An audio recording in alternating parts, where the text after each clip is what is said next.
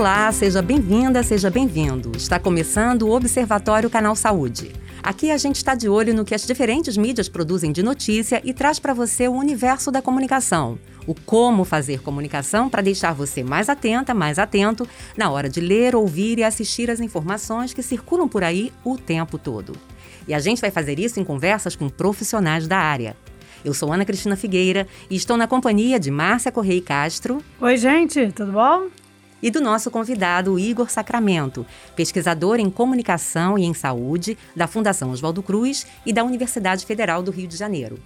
Oi, gente, tudo bem? É um prazer estar aqui para essa conversa. Espero que seja ótimo. O tema de hoje é fake news. Ah, e se você estiver ouvindo um som diferente é porque estamos todos usando máscara, ainda seguindo os protocolos, porque o momento pede. Vamos lá? Música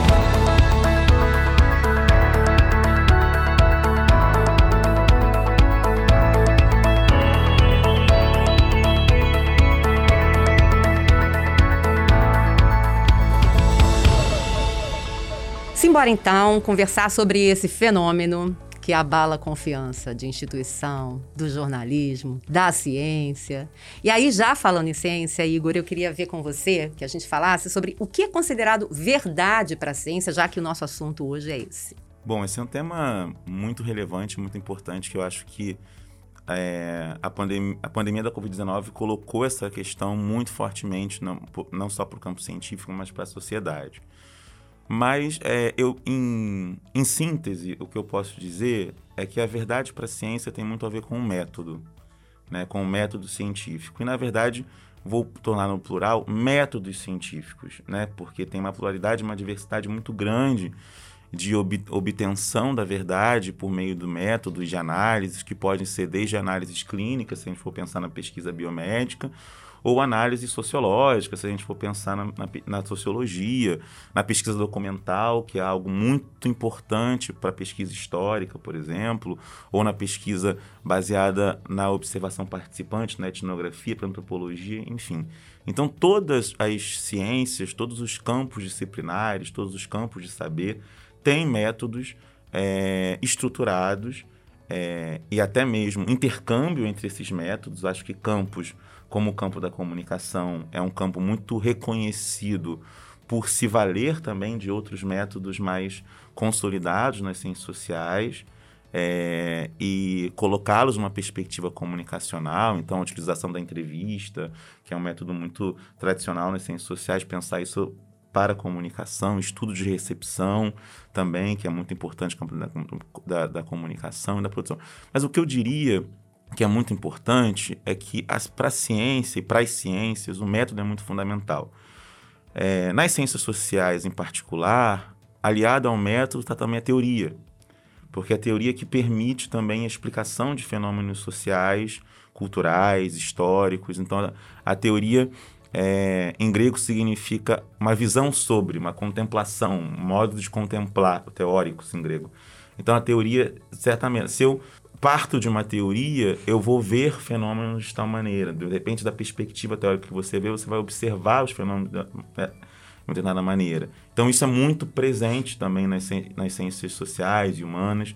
É, e também nas, nas ciências exatas, naturais, a perspectiva teórica de onde você parte, e nela se inclui métodos, faz com que você tenha obtenções de verdade a partir do método distintas. Então, essa é uma questão muito importante. Mas eu queria trazer também uma outra dimensão que é muito importante para qualquer ciência, que é a evidência. Eu ia falar essa palavrinha, falei, então a gente está falando de evidência, a gente chega aí, né? A gente está falando de evidência, que, né, que é muito importante, né?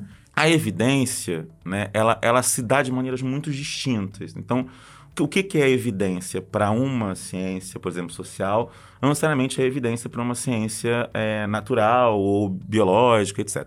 Então, a gente pode ter como evidência numa ciência natural, biológica, médica, por exemplo, algum tipo, um vírus, um comportamento de um vírus que pode ser observado no laboratório, é, um comportamento de um microorganismo, de uma bactéria, e, enfim, assim por diante. Isso pode determinar evidências como a gente pode ver, por exemplo, manifestações da, da origem de, de um determinado vírus, etc., como acompanhar a sua dimensão da sua carga gênica, etc. Enfim, tem várias formas de evidência né, nesse tipo de produção. Se a gente for pensar na engenharia, também são outras formas de evidência, uhum. né? Na, na, engenharia civil, por exemplo, o que, que quer ver? O cálculo é muito importante para a construção dessa, dessa evidência, do que pode garantir por meio de evidência como se construir uma ponte de tal maneira ou não, é, quais são os materiais que devem ser utilizados. Isso é baseado em evidência, em cálculo muito robusto, né, para poder é, é, não só ser confiável, mas ser seguro. Sim.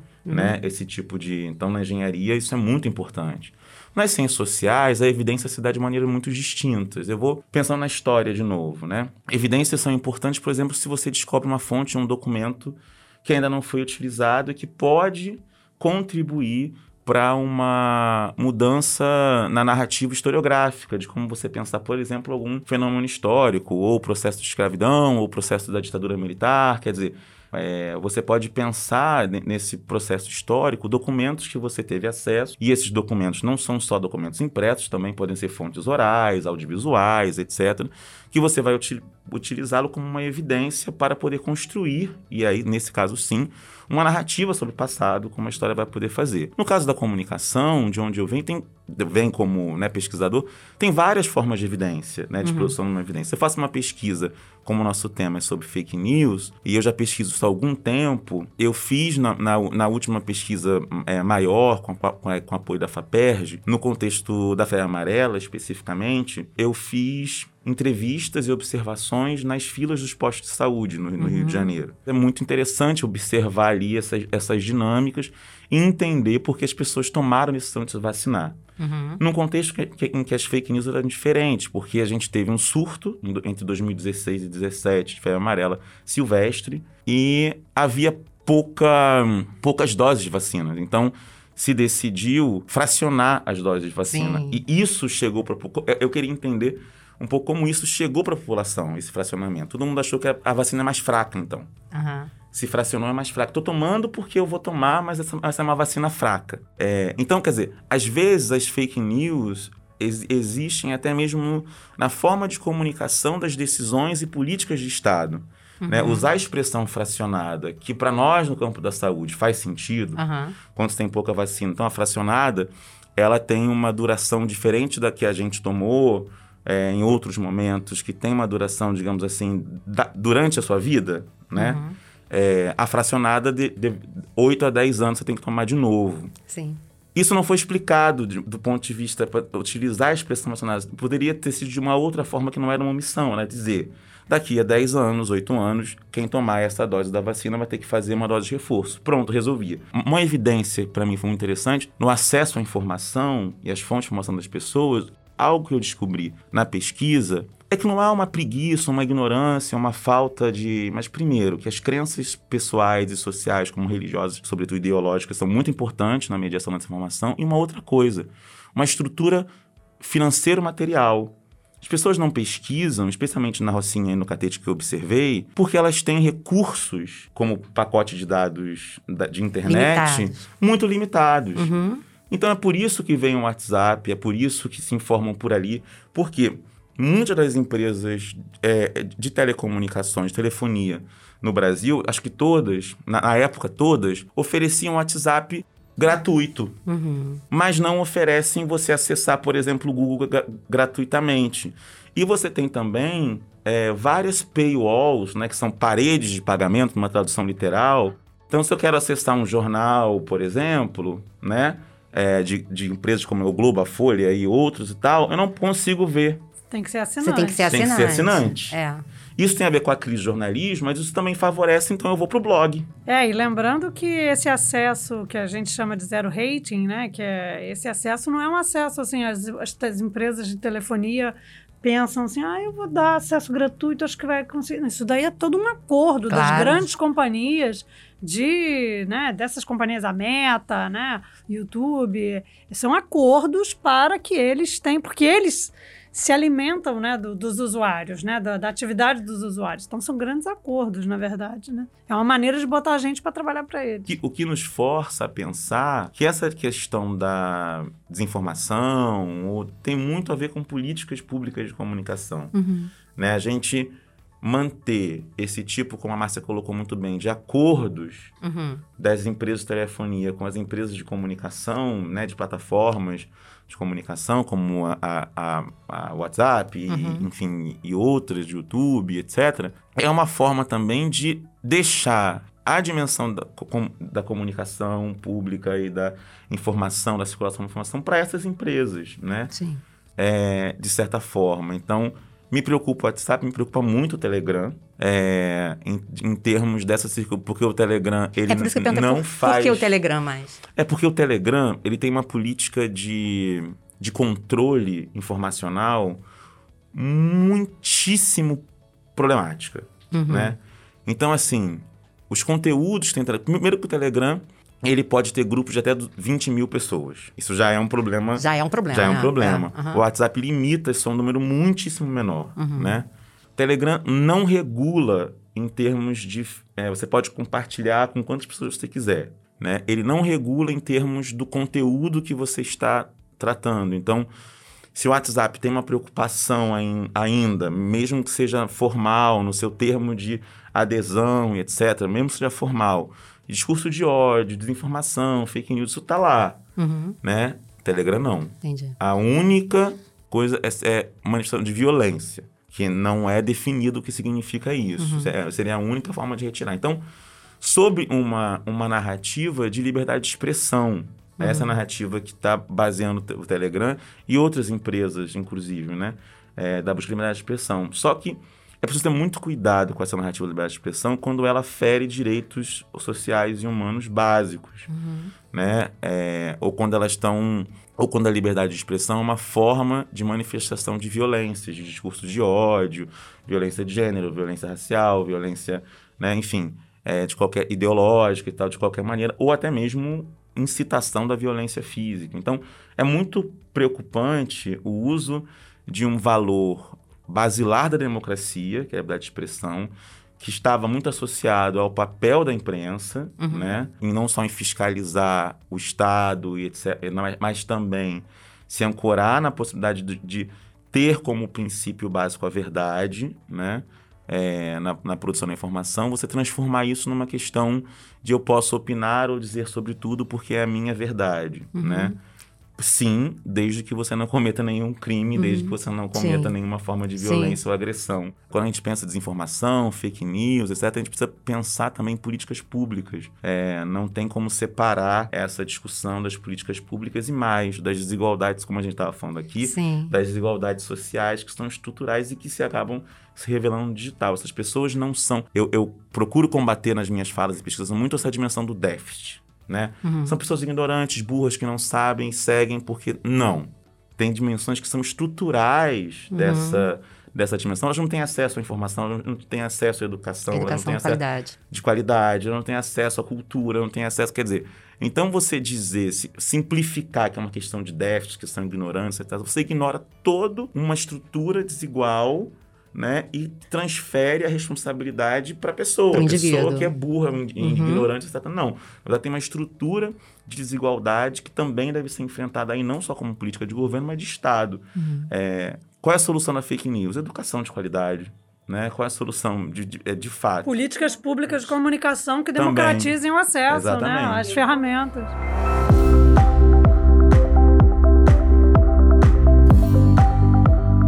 Como a gente está falando, fazendo esse programa a, a princípio para as pessoas que provavelmente pode ser que elas não, não sejam da área de comunicação, não entendam, já vivem em sociedade convivendo com esses termos, por exemplo, mas não entendem muito bem do que é. Queria ver com você assim uma, uma distinção, saber exatamente o que é fake news, o que é desinformação, o que é pós-verdade, porque foi um termo que, tudo bem, já se falava antes da pandemia, mas na pandemia esses termos passaram a conviver com a gente diariamente, né? Isso fez parte do nosso cotidiano e a gente fica falando em fake news, informação e muita gente não sabe nem do que se trata. Então eu queria ver com você o que, que é cada coisa e de que forma elas se relacionam também, né? Porque a gente tem infodemia também, que é outro fenômeno também Vai, que veio. vai devagar, porque você É. tá, você tá pe- perguntando para um professor coisas, cada uma palavra dessa daí. Não, e aí. Não, e aí, pois é. E aí, é uma breve distinção, uma breve maneira da- das pessoas entenderem esses conceitos, esses termos e, e exatamente de que maneira eles se interrelacionam, né? Tadinho. Tadinho, é. Mas tudo bem, eu vou Não. te ajudando É, não, no que eu puder. não, A minha Ana, essa humilde. pergunta é muito importante, ao mesmo tempo muito difícil. Sim. Mas é, você coloca um desafio pro professor. Aí é o desafio pro professor de tentar, como é uma discussão né, tão profunda, um debate tão importante, tentar ser é, didático. Né, e é o que eu vou, vou tentar fazer. Então, vou começar por desinformação. É, desinformação é uma noção que deve ser pensada numa tríade. Né? É, muitos autores, especialmente numa literatura norte-americana, trabalham com três de- é, denominações que no, Brasil, no português não existem. E esse é um problema, inclusive, que é disinformation, misinformation e malinformation, né? É, então são três, uma tríade. E a gente no Brasil usa desinformação por falta de sinônimo de palavras e neologismo que não criamos para todos esses três fenômenos. Então, desinformação é uma informação falsa que é posta em circulação por um agente, e aí esse agente pode ser individual, coletivo, organizacional, empresarial, deliberadamente Com intenção. com Sim. intenção de é, desinformar, pro- produ- promover a circulação de uma informação falsa. Uhum. Então, digamos assim, trocando em miúdos, é como esse agente, que pode ser individual ou coletivo, soubesse que é mentira Uhum. o que está informando e, e- e justamente por isso, por algum tipo de benefício próprio, coletivo, enfim, individual, ele põe em circulação interesses políticos, ideológicos, partidários, ele coloca em circulação essa, essa, essa narrativa, né? Aqui eu posso dar inúmeros exemplos, né, para isso, né?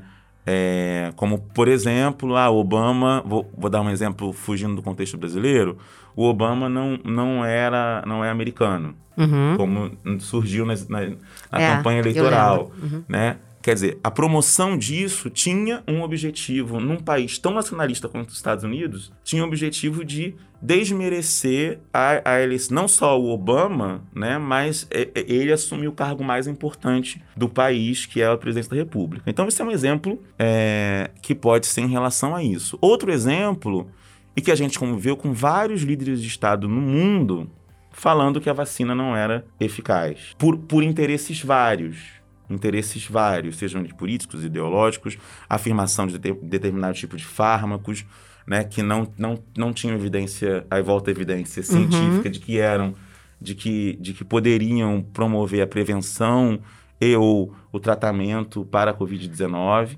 é, mas que mesmo assim circulava com uma narrativa de oposição ou de estabelecimento quase de uma ideia, afirmação de uma ideia de que vivemos numa guerra cultural mundial e etc.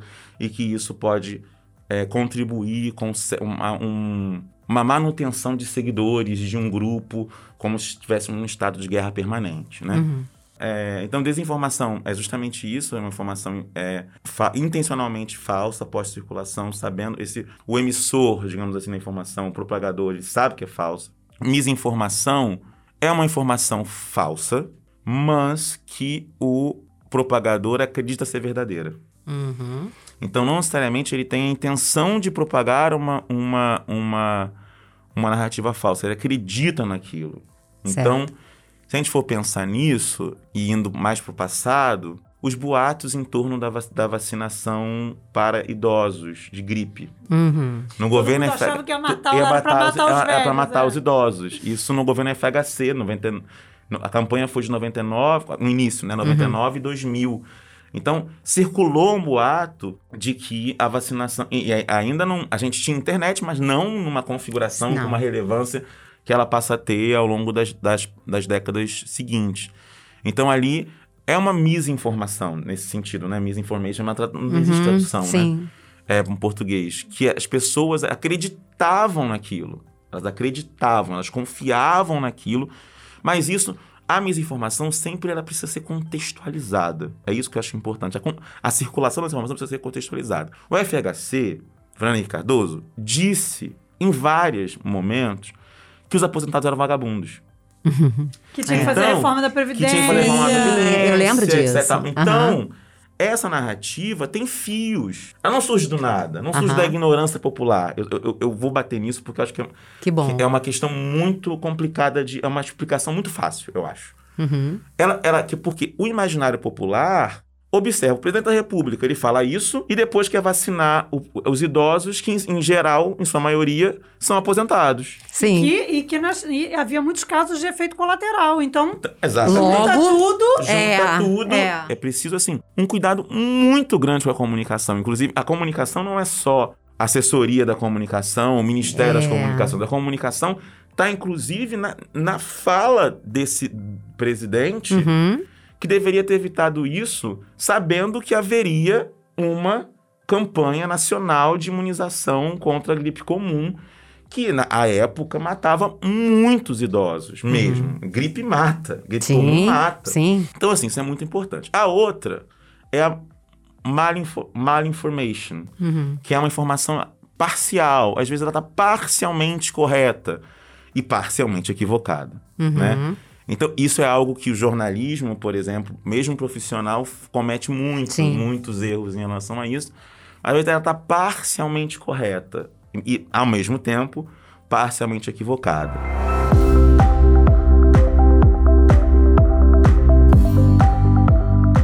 Já a fake news, ela pode ser, ela po é uma notícia, traduzindo ao pé da letra, uma notícia falsa, mas ela não necessariamente pode ser intencional.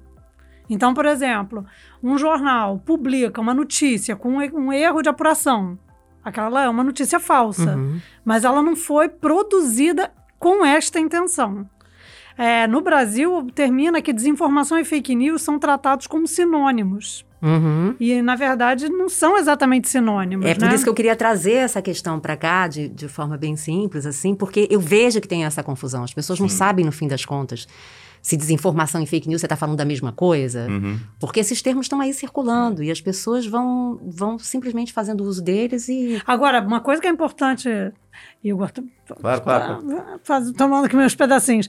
É, uma coisa que é importante colocar é porque assim, também tem uma, uma entendida diferença entre fake news e desinformação, ou seja, toda desinformação é uma fake news, mas nem toda fake news é um ato sim, de desinformação. Sim.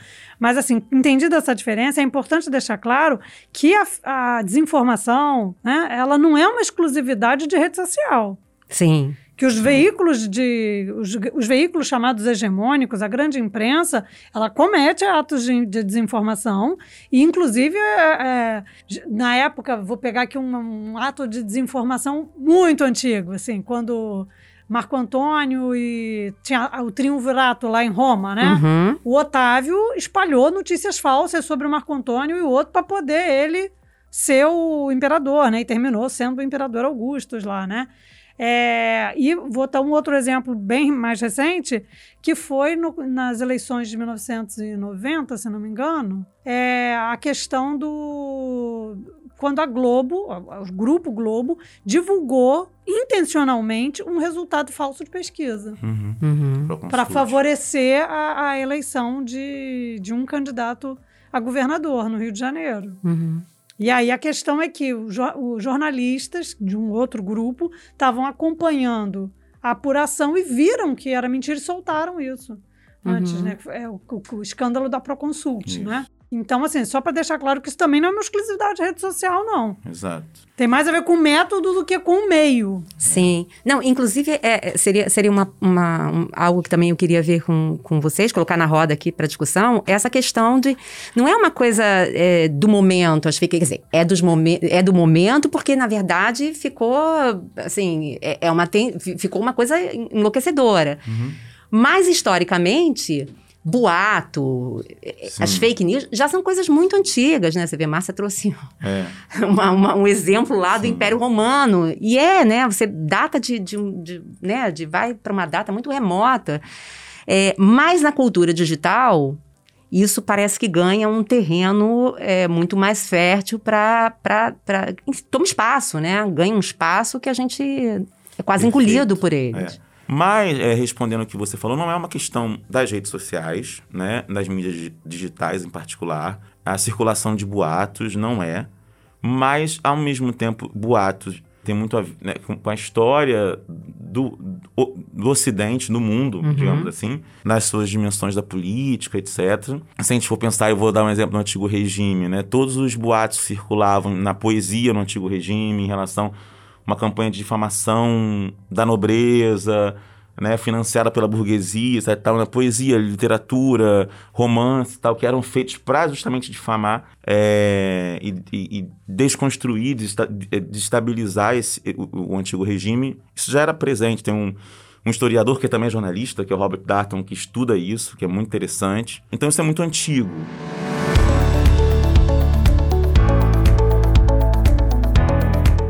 Não podemos negar que as materialidades digitais contemporâneas elas permitem a construção do que eu venho chamando minhas pesquisas de uma esfera público-íntima. Uhum. Porque você tem ali acesso a um conjunto enorme de informações, produzindo a partir delas grupos de vinculação comunitária e íntima. Então, ali eu tô junto, por exemplo, com pessoas que acreditam que a vacina não funciona. As redes sociais permitem que eu tenha grupos, que eu forme comunidades, se a gente for lembrar do Orkut. Sim. Né? É, mas ainda esse senso de comunidade, de pertencimento ao comum que é vacina não funciona. Uhum. Então eu estou ali em conjunto com aqueles que acreditam nisso como eu. Isso é diferente dos boatos que circulavam nessa. Quer dizer, a internet permite essa junção, esse laço coesivo com pessoas que pensam dessa forma, mas que em geral. E aí, junto ao boato, vem a cisma. E uma racionalidade cismática, né? cismada. Uhum. É, a cisma, por isso que eu, eu, sempre trabalho com a noção, não é, uma, não é um problema de confiança, problema de cisma. O problema não é a confiança na instituição, é a cisma de que algo não funciona. Porque a cisma é a certeza absoluta e a não abertura ao, ao contraditório. Essa racionalidade cismática, como um, um, antropólogo que eu gosto muito, que é o Roberto Cante de Lima, ele vem trabalhando uhum. com isso com uma dimensão, assim, é uma racionalidade inquisitorial, da Inquisição mesmo. Uhum. Então eu vou cismar que a pessoa é uma bruxa. Acabou. Não há nada, nada, nada, nada que faça com que essa cisma seja desfeita. E tudo que será produzido será, ou, ou averiguado, será para confirmar que tal mulher é uma bruxa. Certo. Não há nada que ela possa fazer. Ela vai pra fogueira. Porque ela já é uma bruxa, mas não que, que há cisma. E se alguém apresenta um argumento contrário, por mais racional que seja, é porque esse também está contaminado Isso. por essas ideias equivocadas e coisa e tal. Não Exatamente. Então não tem. É um sistema, a cisma é um sistema, como Kant fala muito bem, é um sistema fechado, que não se abre ao contraditório. Então, e, a, e essa racionalidade cismada, ela é antidemocrática né? Porque a Sim. democracia, como princípio básico, é o contraditório, é o debate, uhum. mas ela permanece nas redes sociais. O que eu observo muito, assim, dimensões de muitas cismas que não se abrem ao contraditório, né? É, eu orientei algumas pesquisas sobre antivacina, sobre grupos antivacina na no Facebook, etc. Agora estou orientando sobre grupos antivacina, canais antivacina no Telegram, uma tese de doutorado aqui na Fiocruz. É, e ela vem observando isso, essa dimensão da circulação. Não é que as pessoas são anti-ciência, elas escolhem a ciência que elas querem acreditar. Aham, sim. E é. aí tem, tem essa coisa também que você está falando, essa coisa de criar comunidades, das pessoas começarem a se apoiar umas nas outras dentro do que elas, nesse sistema de crença que cada um acredita. É essa mudança de, das relações mesmo sociais a partir da internet, né? Sim. Então, assim, com esse advento dessa cultura digital que a gente vive, realmente essas relações elas passam por uma transformação, Sim. né? Sim. E aí cria-se o que eu li muito sobre, né, sobre pesquisas e em artigos seus, essa intimidade, né? Essa intimidade e autenticidade em contraponto à evidência. Exato. Né? Então, na verdade, eu, eu, eu até a, a coisa pode até acontecer, mas quem é que está falando para eu saber se realmente é, pensa como eu ou não pensa como eu? É, eu acho que vai além disso, porque assim, você no, quando perguntou para o coitadinho, né, fez aquela pergunta escandalosa, né? E a gente falou... não falou da pós-verdade. É, pois é, você bem. perguntou Agora. de pós-verdade, é, exatamente. Também, também, é disso é. que eu, é isso que eu, esse, isso, isso que eu é queria legal, puxar. Isso é importante. É. é, porque quando você falou com ele sobre pós-verdade, é, tem essa coisa, né? Durante muito tempo, é, a gente tinha alguns algumas instâncias na sociedade que eram considerados detentores absolutos da verdade, o que aquelas pessoas, aquelas instituições ou pessoas estivessem falando, aquilo era verdade, né? Então, a escola, a igreja, né? Uhum. A própria ciência, né? É, eram instituições que se ela falou é porque tá certo, né? Então, é, eu lembro quando eu era criança, o meu pai que é uma pessoa que nasceu na década de 30, ele, quando alguém falava alguma coisa errada, ele falava assim: por que você está dizendo isso? É por acaso é professor? né? Porque o é. professor sabia. Ele é o né? detentor do. Só que as pessoas com, com o, o, vamos dizer assim, o aprofundamento de uma reflexão social sobre verdade, as pessoas começaram a perceber que as verdades são também construções que estão vinculadas a interesses, né? É, né, as, pessoas, as verdades vão sendo construídas dependendo do contexto, dependendo dos interesses que estão. Né? Na verdade, as verdades, eu diria que elas são negociadas. Né? Uhum. Tipo, dependendo dos grupos que estão ali, você vai negociando. Então, essa aqui é a verdade, essa aqui é a verdade. Quando as pessoas se dão conta disso, ah, então eu não sou obrigada mais a acreditar em nada. Né? Não é porque o Papa está falando que é verdade, não é porque o cientista está falando uhum. que é verdade, não é porque Sim. o professor está falando que é verdade. Agora a minha mãe, a minha mãe me quer bem. Ela não ia falar para mim nada que não que não fosse para o meu bem. Então, por isso que essas comunidades, essa coisa da intimidade, as comunidades nas redes sociais, né, onde as pessoas que se gostam, que têm identificação, se trocam entre si, aquela informação, ela tem muito valor, né? Eu gosto de lembrar de um exemplo assim, se você estiver olhando seu e-mail ou mesmo a, a, o, né, o seu line-up lá do, do, do, WhatsApp, né? Quando é um número que você não conhece ou alguém que você não conhece, você nem abre às vezes a mensagem. Você uhum. deixa para abrir no fim do dia. Agora, se é alguém que você gosta, alguém que você conhece, você vai lá e imediatamente vai olhar, uhum. né? Porque aquela informação ali é mais relevante para você. E eu acho que é, que é isso, assim. E aí eu acho que tem uma coisa, no caso da pandemia, que é um complicador, porque, assim, tem algumas verdades que são pactos coletivos. Você pactua é, em, em nome de um benefício coletivo, né? E essa, essa loucura da desinformação, né? E das fake news, que já sabemos que não é exatamente a mesma coisa, Sim, né? Uhum. E ela, ela quebra os pactos coletivos. Então, assim, estamos numa época de pandemia. Vamos todo mundo usar máscara? Aí vem alguém que diz, não, mas a máscara não adianta de nada. Uhum. Isso é, ou então o vírus não existe, né? Isso foi uma fake news foi. que uhum. circulou. Uhum. Não, o vírus na verdade é mentira, ele não existe, esse vírus não existe, não sei o quê. Uhum. Então aí você quebra pactos coletivos. Aí eu acho que a coisa fica difícil, assim, fica complicado. Porque é um, é um combinado, é igual as leis de trânsito. Todo mundo combinou que quando o sinal estiver vermelho, os carros param. E quando o sinal estiver verde, os carros andam. Isso é um combinado. Uhum. Né? Não é uma, uma lei natural, né? Se você acelerar, o carro vai passar, não é uma lei natural. É, não, e é bom falar da, das fake news, quer dizer, na verdade, a gente já tinha uma. já tinha entrado em contato mais recentemente com essa história de fake news e tal, nas eleições nos uhum. Estados Unidos. Uhum. Depois a gente teve uma eleição em 2016 nos Estados Unidos, é, depois aqui no, em 2018 no Brasil também. Mas a pandemia, exatamente pelo que, pelo que ela se tornou, né, né e, e a gravidade e, e, o tempo também, né, em que a gente está convivendo, que a gente ainda está convivendo, sim, sim. porque é, a situação pode ter melhorado, mas ainda não terminou.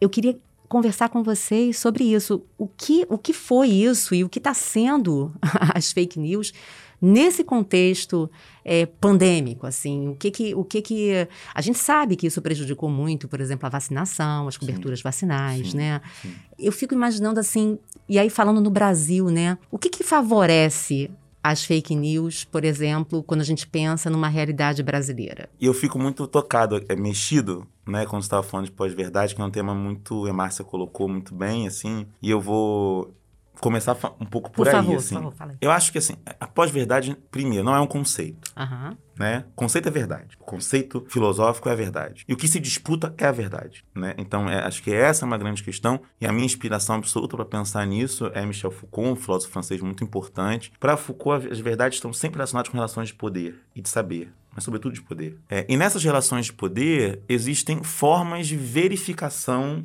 do que é verdadeiro ou não. Quer dizer, então a verdade está associada ao verdadeiro e de que maneira determinados tipos de discursos, práticas, comportamentos e tal são avaliadas como verdadeiras. O que talvez esteja mudando, e muito sensivelmente, é de um regime de verdade baseado numa evidência experimental, do experimento, é, esse experimento seja aquela evidência científica que a gente estava falando, Uhum.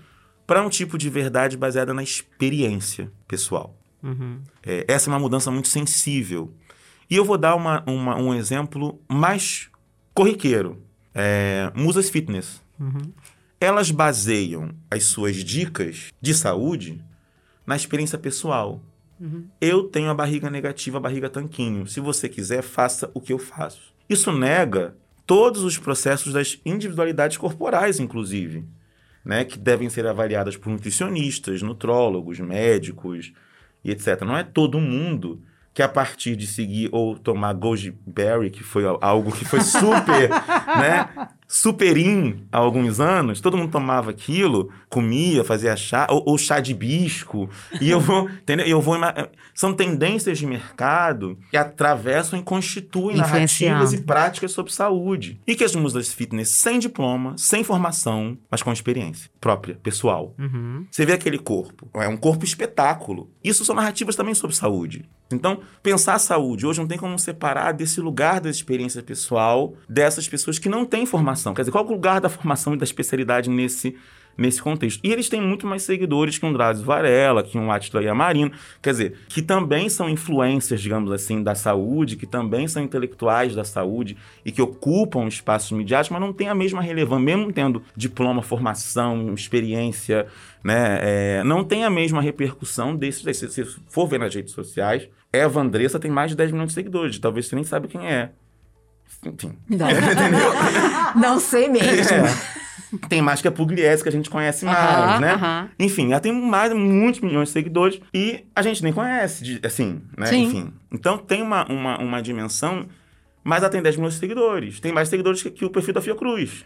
Tem mais que o perfil do Ministério da Saúde, entende? Entendo. Tem- e fala, tá falando sobre saúde. Então tem uma dimensão da experiência pessoal que é muito relevante. Agora, trazendo para a pandemia. Muitos relatos surgiram, mesmo sem comprovação, muitos relatos testemunhais também surgiram. Eu tomei a vacina e passei mal. Peguei Covid, tomei Peguei a vacina Covid e fui, e- fui e internado peguei no UTI. no é. UTI. Quer dizer, relatos esses, como você vai desmontar uma narrativa pessoal de sofrimento? É. Certo? Como vai desmontar essa narrativa? Porque pode acontecer, a pessoa pode tomar e estar contaminada e não saber, por Sim. exemplo, né? É, a gente teve um problema de testagem muito grande no Brasil, não houve testagem, né? Começou depois de muito tempo a ter uma testagem mais massiva, mesmo assim, muito longe dos parâmetros de outros países que fizeram, mesmo que a gente tendo condições de fazer. Mas como desmontar essa narrativa? A gente fica numa, num, num dilema, né, quase ético, de chegar, olha, você está mentindo ou contando um pouco na metade, porque você também não se testou antes e você pode ter tomado a vacina infectada e infelizmente isso aconteceu, você ficou. Mas como num contexto de sofrimento? Então cria limites éticos, inclusive, e afetivos, empáticos e tal, de como você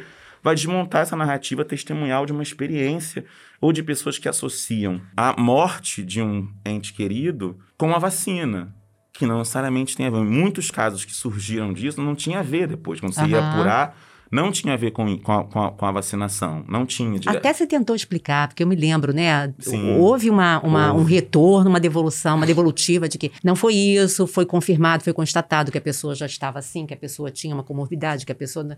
Né? Mas mesmo assim, né? Como tem É. aquela questão da experiência, da, da intimidade e tal, fica muito. Fica muito em primeiro forte, plano. Muito no primeiro plano. E isso é a pós-verdade. Eu quis isso que eu queria explicar. Ah, aham. Entendeu? Sim. Isso é pós- a pós-verdade, ela funciona como um fenômeno que transforma a, a, a verdade baseada nas evidências, a verdade baseada em evidências múltiplas, numa verdade baseada na experiência pessoal e numa verdade baseada numa, é, na, na crença coletiva de determinados grupos. Então, existe na pós-verdade uma política de pós-verdade. Não tem como separar a pós-verdade de uma dimensão política e que tem um fenômeno né, que da emergência da extrema-direita no mundo. Não tem como separar essa noção da pós-verdade nessa emergência no mundo da não, Trump, entre outros. Ele mesmo define pós-verdade, fatos alternativos. Aham. Ele mesmo definiu Impressionante, é. né? Quer dizer, então são fatos, mas que são alternativos. Então, detergente, água sanitária, sei lá, pode fazer. E muitas pessoas, a partir do que ele falou, passaram. Ele teve que, ele teve que vir a público para falar que não. Quer dizer, a gente tem, que antes nunca visto em sociedades democráticas ocidentais, uma institucionalização dos fatos alternativos. a gente nunca viu em democracias ocidentais antes. Quer dizer, então as pessoas que creem, seguem, votam, idolatram esses políticos populistas tomavam é, detergente é, achando que estavam se prevenindo, ou água sanitária, quer seja, e vários passaram mal, vieram a óbito por conta disso. Uhum. Certo? Então, é preciso ter muita responsabilidade em relação a isso. Esses, esses políticos, para criar uma. uma que, no caso do Trump, era uma narrativa anti-China. Então, não vou tomar a vacina que vem da China, não vou fazer isso daqui. Então, vou criar uma alternativa a ela. É a água sanitária. Que loucura. Ou é a cloroquina, como ele fez também. É a uhum. cloroquina, uma alternativa. Então, vou buscar uma alternativa que responda que a China criou o vírus e tenta lucrar vendendo vacina. Uhum. Essa é a narrativa. É, no caso do Brasil, o Brasil está muito atrás, né? Que criou vários vírus, como o da... Criou, né? É, como da chikungunya, como da... É, reintroduziu a zika, etc. Mas a gente está atrás porque a gente não tem vacina para isso. É, mas, enfim, é uma, é uma discussão muito mais ampla que tem a ver com são zoonoses, tem a ver com desmatamento, tem a ver com é, uma, uma falta de política ambiental. A gente não tem como negar que, no caso da, da Covid-19, não tem como não dizer que é uma doença associada fundamentalmente a uma interação muitíssimo problemática de desmatamento do planeta. Sim. Essa é uma discussão central e que ela é negada, e você cria um fato alternativo que foi uma criação de laboratório. Tem a ver com um descontrole, que é no caso da China, um descontrole por, em vias capitalistas, um descontrole em relação ao, ao desmatamento, ao desenvolvimento sustentável, etc e tal. E, e essa narrativa até hoje está até hoje debaixo do tapete. Debaixo né? do tapete. Não se discute isso. Que é uma, é uma zoonose. E as zoonoses são derivadas de uma interação muito problemática dos seres humanos com, com o, o, os animais. Uhum. Porque muitos desses animais silvestres passam a não ter mais espaço para viver. Exatamente. Certo? Então, assim, então você tem uma dimensão que isso não é dito. Isso não é, é muito pouco falado. Em círculos, muito como a Márcia colocou, em círculos muito restritos, assim.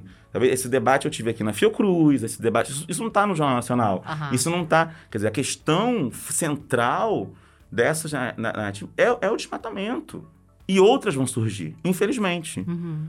Por esse descontrole nas políticas ambientais planetárias. Outras zoonoses vão surgir. A nova varíola. Inclusive, ou... Igor, só te interromper, claro. desculpa te interromper, mas é, já até se fala que novas pandemias virão, mas não se fala de onde elas vêm, né? Não, não. E porque existe, porque é a tal história, né? As verdades também são construções, né? Exato. Então, não sei se eu respondi a pergunta da pós-verdade, mas a pós-verdade está associada a um regime político sim, também, sim. né? De construção de fatos alternativos para arregimentar coletividades. A partir de uma crença ou dogma, se você preferir, mas não tem comprovação científica, é, acadêmica, etc.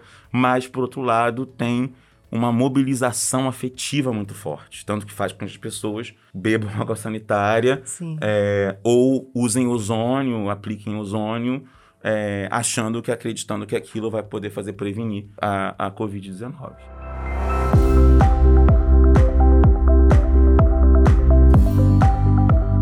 Pensando mesmo em, em ajudar quem está ouvindo a gente, a tentar identificar, né, quando tem alguma coisa, quando tem alguma coisa que equivocada, né?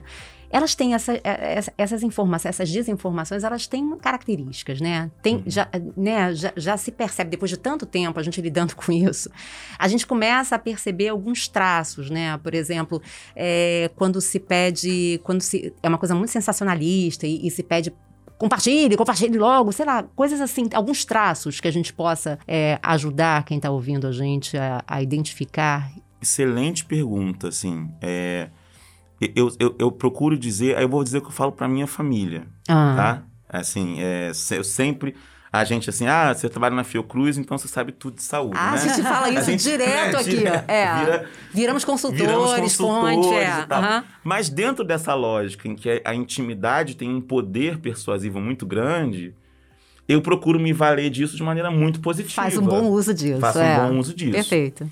Né? É o que, eu fa o que eu falo em família. Podem me consultar, podem à vontade, eu, eu respondo, vejo até, até porque no meu caso é bom para pesquisa, né? O que minhas tias e tios para mim é ótimo, porque eu vou vendo nessa, essa, em termos de pesquisa. Mas eu sempre digo assim, né? É importante desconfiar, especialmente de explicações, por um lado, simples ou por outro lado, exóticas demais. Aham. O uso de ozônio, ozonioterapia como prevenção, quer dizer, é, você viu isso em alguma instituição é, confiável de saúde? Eu dou sempre o exemplo. Você viu isso? Alguém na Fiocruz pesquisando isso? Alguém na Fiocruz falando disso?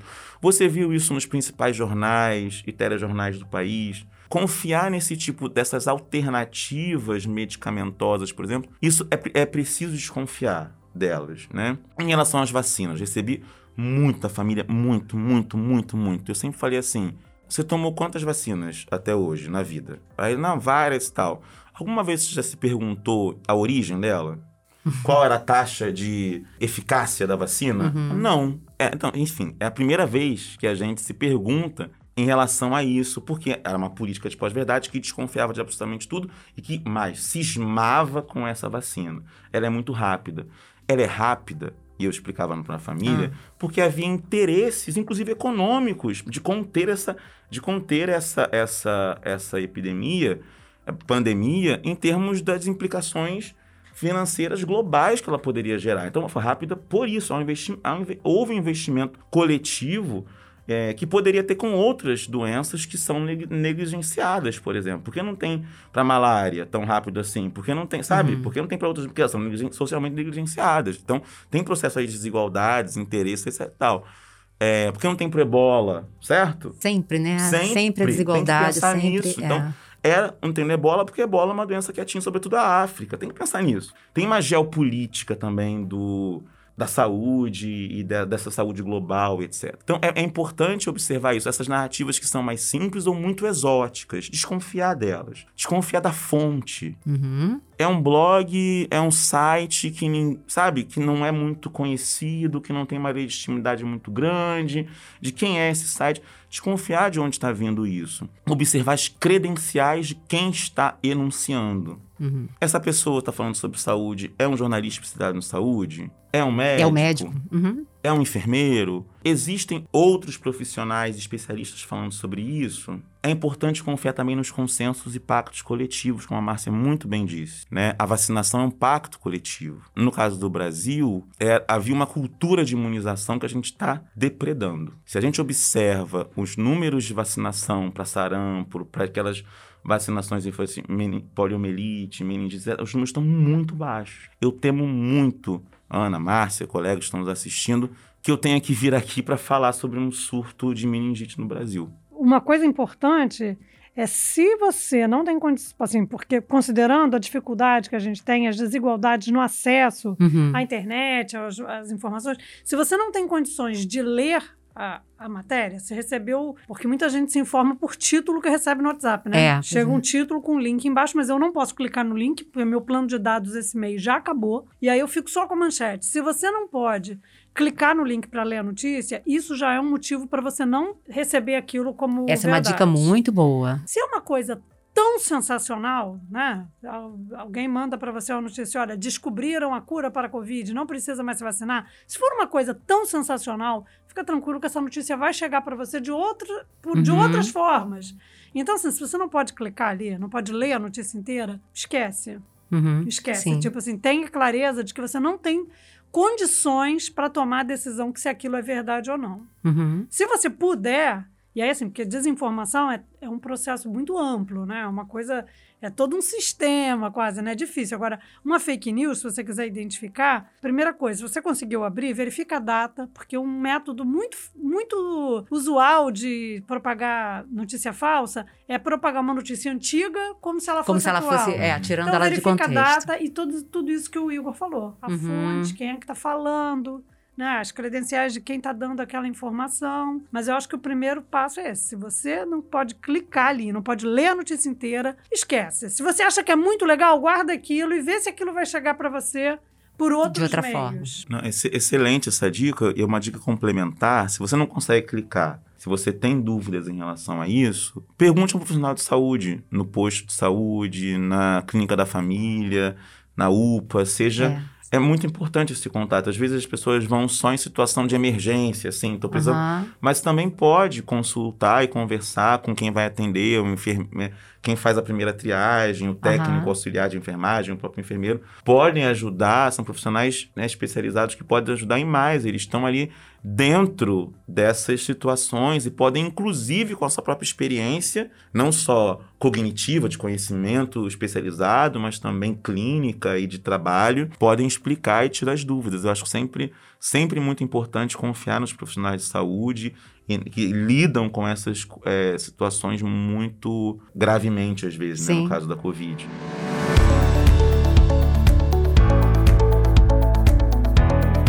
É claro que a gente não vai esgotar o assunto nesse programa, nem é a intenção, mas a gente pode, para fechar, falar sobre a importância de uma educação midiática e também sobre políticas públicas destinadas à educação e à comunicação. Eu acho que tem uma questão que é fundamental. Primeiro, é, acho que nesse caso, os campos da comunicação, educação e cultura devem estar muito ali- aliados nessa, além da saúde, obviamente, obviamente, é, nesse contexto da desinformação. Eu vou falar um pouco, acho da comunicação, muito certamente a dimensão do acesso é um nível, né, é um nível importante.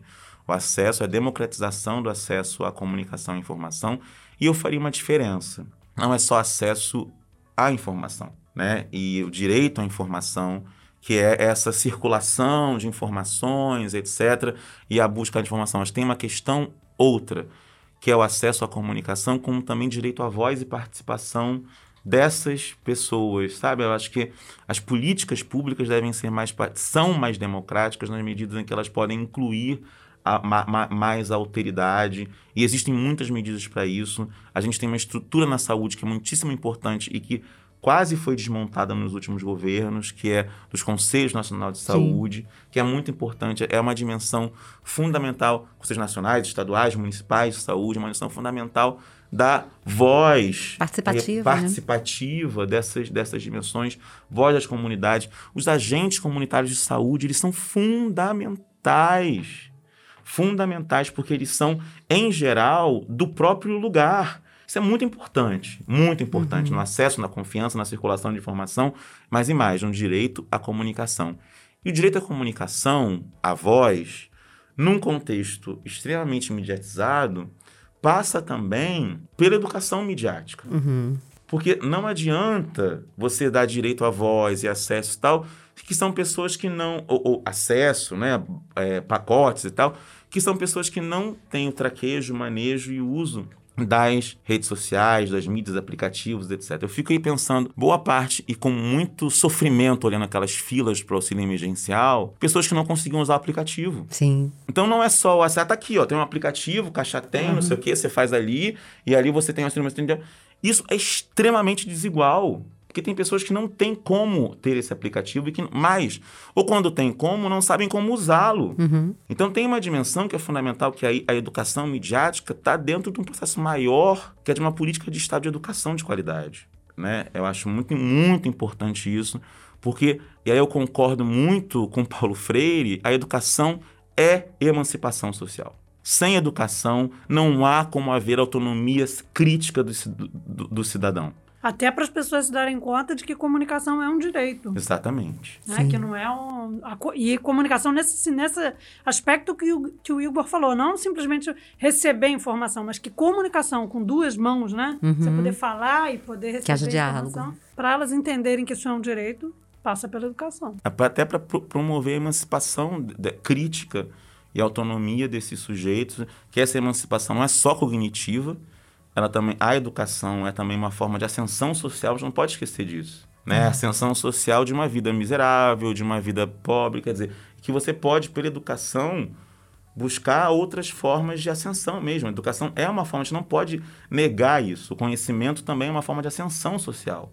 Né? A gente não pode negar e manter as desigualdades. As pessoas pobres ficam à margem da educação e as classes médias e altas mais favorecidas têm acesso à educação de qualidade porque pagam por ela. Ou tiveram acesso a restritos colégios que são públicos é, e, de, e de, de alta qualidade. Mas para isso é preciso vontade do Estado de promover uma educação de qualidade. Isso é muito importante, muito importante para a saúde, para a ciência.